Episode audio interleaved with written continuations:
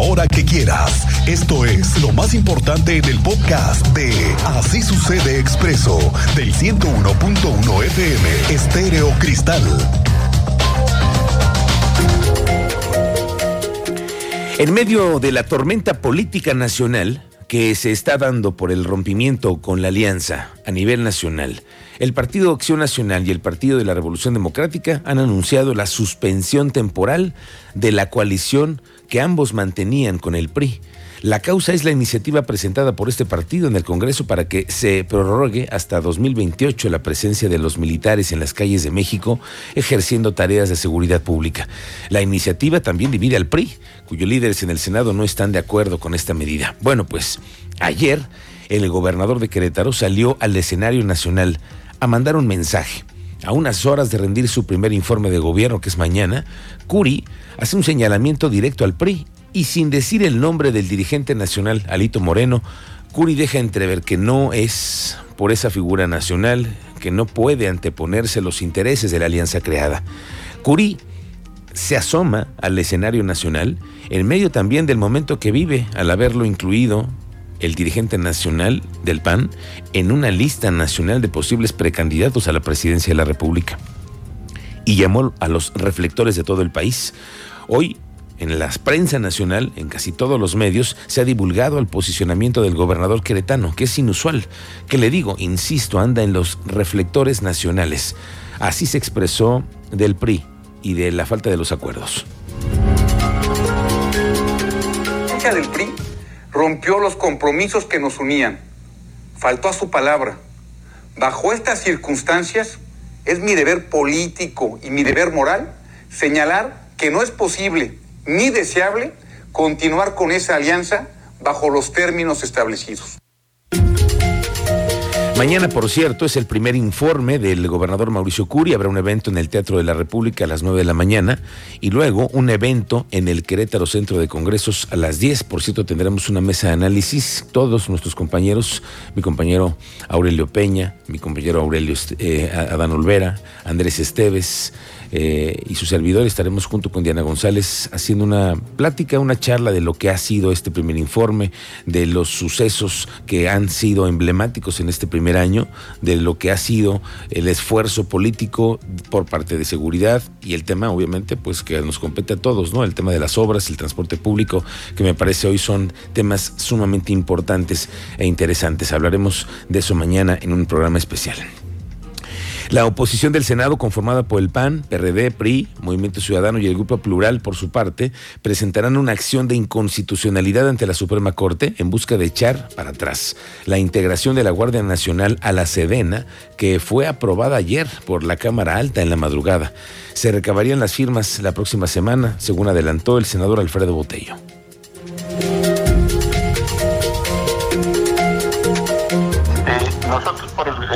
Estaremos presentando nuestra em, nuestro recurso ante la Suprema Corte de Justicia.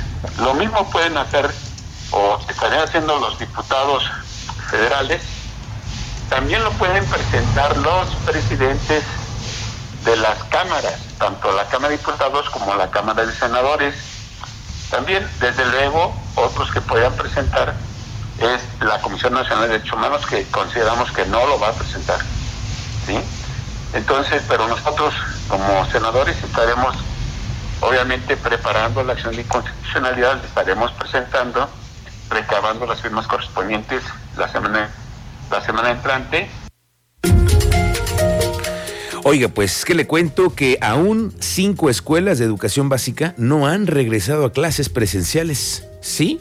Sí, todavía se trata de cinco escuelas ubicadas en el municipio de Querétaro que fueron vandalizadas semanas antes del inicio del ciclo escolar el 29 de agosto y sin embargo se trabaja ya en ellas para que a finales del mes de septiembre puedan ahí regresar a las clases presenciales. Por lo pronto siguen algunas maestras y maestros en línea. Así, así las cosas todavía no lo puedo creer viernes 9 de septiembre. Han pasado cuántas semanas del inicio de clases y todavía cinco planteles no pueden reabrir.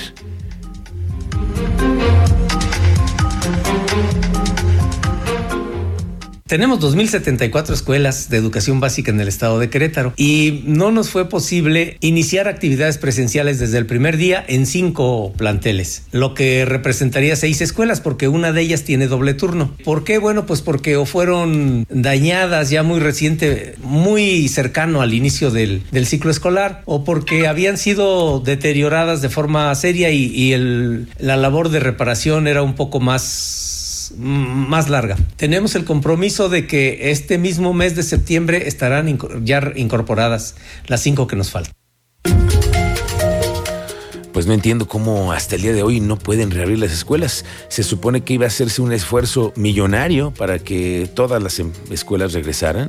Hay un instituto encargado del tema educativo que tiene un presupuesto y asignaciones solamente para eso. Y todavía cinco no abren. Qué curioso. En otras cosas, la presidenta municipal de Ezequiel Montes, Lupita Pérez, dijo que para este puente, con motivo de las fiestas patrias, esperan una afluencia de hasta 15 mil personas por día en el pueblo mágico de Bernal. Recordó que se espera una ocupación hotelera de un 85%, así como la generación de una derrama económica para el próximo eh, fin de semana de más de 15 millones de pesos.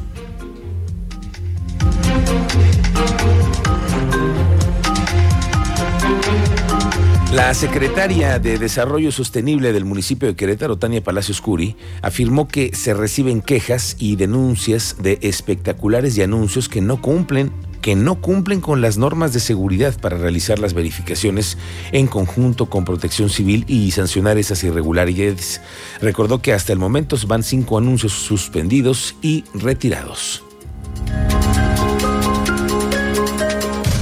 Nosotros estamos en, mejora continua y constante, siempre analizando si hay probabilidades de mejora regulatoria. Este, por supuesto que estaremos platicando por ahí con, los regidores que, que integran el ayuntamiento para poder pues verificar estas, estas situaciones. Sin embargo, Estamos en contacto con la Asociación de Publicistas recibiendo quejas, denuncias de, publicidad irregular, de, sobre todo de espectaculares irregulares, en coordinación también con Protección Civil para que se verifique que eh, se cumplan con cada una de las medidas dispuestas a nivel legal y reglamentario.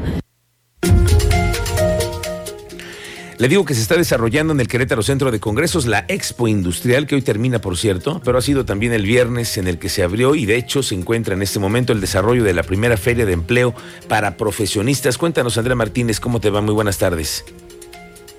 ¿Qué tal, Miguel Ángel? Muy buenas tardes y también a toda la audiencia. Pues así es, en el Centro de Congresos se lleva a cabo esta Feria Estatal de Empleo para Profesionistas, en la cual, bueno, pues se ofertan más de 1.200 vacantes por parte de de 40 empresas que participan justamente en el marco de la Expo Encuentro Industrial y Comercial 2022. Y bueno, esta feria eh, está dirigida a personas con carreras técnicas y licenciatura y bueno, pues ofrecen vacantes en empresas como Siemens, Aernova Aerospace, también Airbus Helicopters, Harman, Costa Mexicana, por mencionar algunas con percepciones salariales que van de los 8 mil hasta los 80 mil pesos mensuales. Y bueno, Justamente durante la inauguración de esta feria, el secretario de Desarrollo Sustentable Estatal Marco del Prete Tercero destacó que a través de esta dependencia que encabeza se continuará con la búsqueda de condiciones para que se generen empleos para los queretanos. Escuchemos, bueno, precisamente parte del mensaje que daba el secretario de Desarrollo Sustentable Marco del Prete Tercero.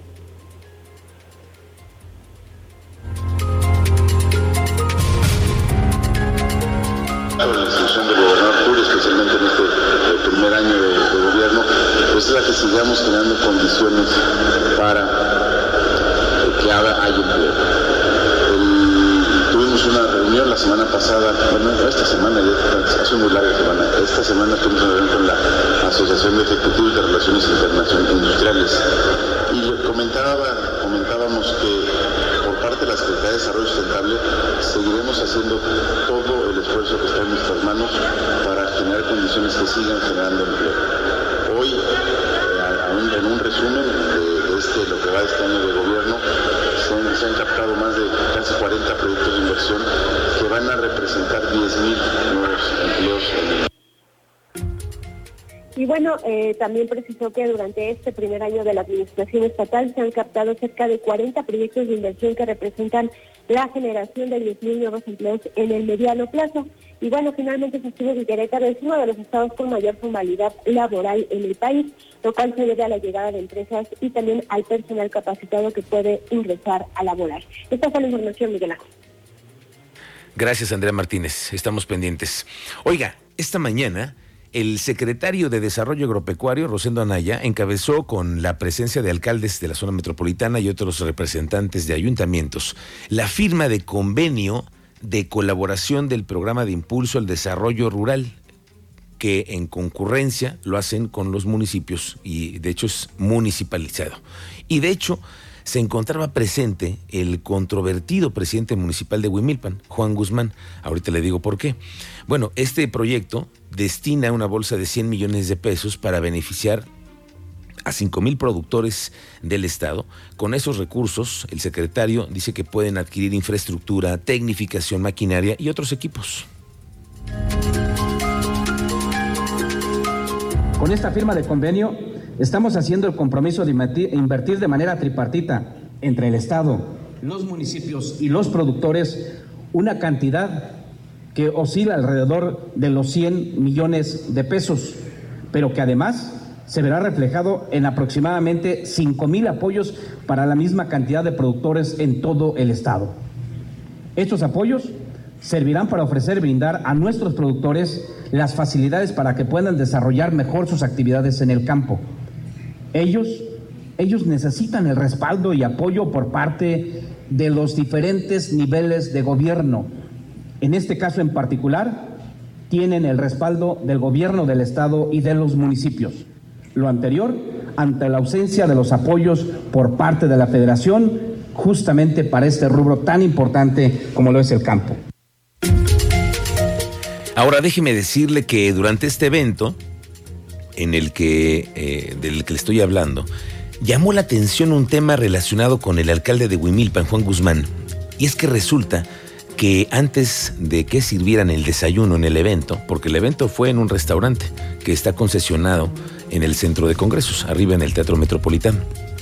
Bueno, pues le cuento que antes de que se iniciara el evento, el alcalde le pidió a la mesera, la mesera con un mandil negro, una copa de algo que de ninguna manera era jugo de zanahoria o de naranja, ¿no? Estaba en una copa de estas eh, coñaqueras. Y antes de comenzar el evento me dicen los reporteros que estaban cubriendo ahí que no habían dado ni las 9.40 de la mañana. Y fue cuando el alcalde se pidió un shot que en dos traguitos se lo terminó. No se supo de qué era, porque me dicen los compañeros que no brindó con nadie, él solito se lo dio. Vamos contigo, Teniente Mérida. El caso de la audiencia ayer, muy importante, muy interesante este asunto porque la audiencia de ayer deja entrever que pudiera haber pues un cambio de rumbo en la forma en la que fue determinado la, el ingreso al, al, centro penitenciario de este joven relacionado con un presunto feminicidio. Teniente Mérida, te saludo, buenas tardes. Muy buenas tardes, Miguel Ángel. Buenas tardes, nuestra audiencia. En efecto, la audiencia del día de ayer concluirá hasta el martes, después del mediodía, porque se fijó dentro del plazo constitucional las 144 horas que tiene el juez para determinar si lo señala o lo vincula a proceso. Puede determinar ahí si queda en libertad o deberá enfrentar el juicio penal por los delitos que se le atribuyen. En este caso, hasta este momento, se le atribuye la formulación de imputación por homicidio calificado en contra de Valentina, la joven de 17 años. Pero ese día la juez o el juez todavía tiene la posibilidad de reclasificar el caso como feminicidio, pero esto lo conoceremos hasta el día martes, después del mediodía, que se reanude la audiencia y se señale si es vinculado a proceso Miguel Ángel. Entonces, lo que tenemos es una pausa en este asunto. El martes, después de las doce y media, comenzará la audiencia. Entonces, sabremos el, martes por la tarde-noche la resolución. Pero le adelanto que, según lo que hemos podido investigar y corroborar con los abogados y con los especialistas en ese tema, pudiera ser reclasificado el término con el que el juez ha determinado esto, ¿no? Porque me dices tú es homicidio, pero pudiera ser reclasificado al tema de feminicidio, ¿no? Es correcto, hasta el momento se le atribuyen los delitos por la formulación de imputación por homicidio calificado. Ok. Y el juez pudiera determinar de clasificar el delito por feminicidio, que al final cumple eh, varios de los eh, requisitos para clasificarse como feminicidio, Miguel Ángel. Bien, gracias, teniente. Estamos pendientes. Por cierto que en este momento se desarrolla está el proceso interno de elección del Sindicato de Trabajadores de la Industria de la Radio y la Televisión, el STIRT, y la planilla que se registró es la de nuestro líder, Alejandro Olvera Hernández, el güero Olvera, que hoy están votando nuestros compañeros sindicalizados en este proceso que se desarrolla en esta región.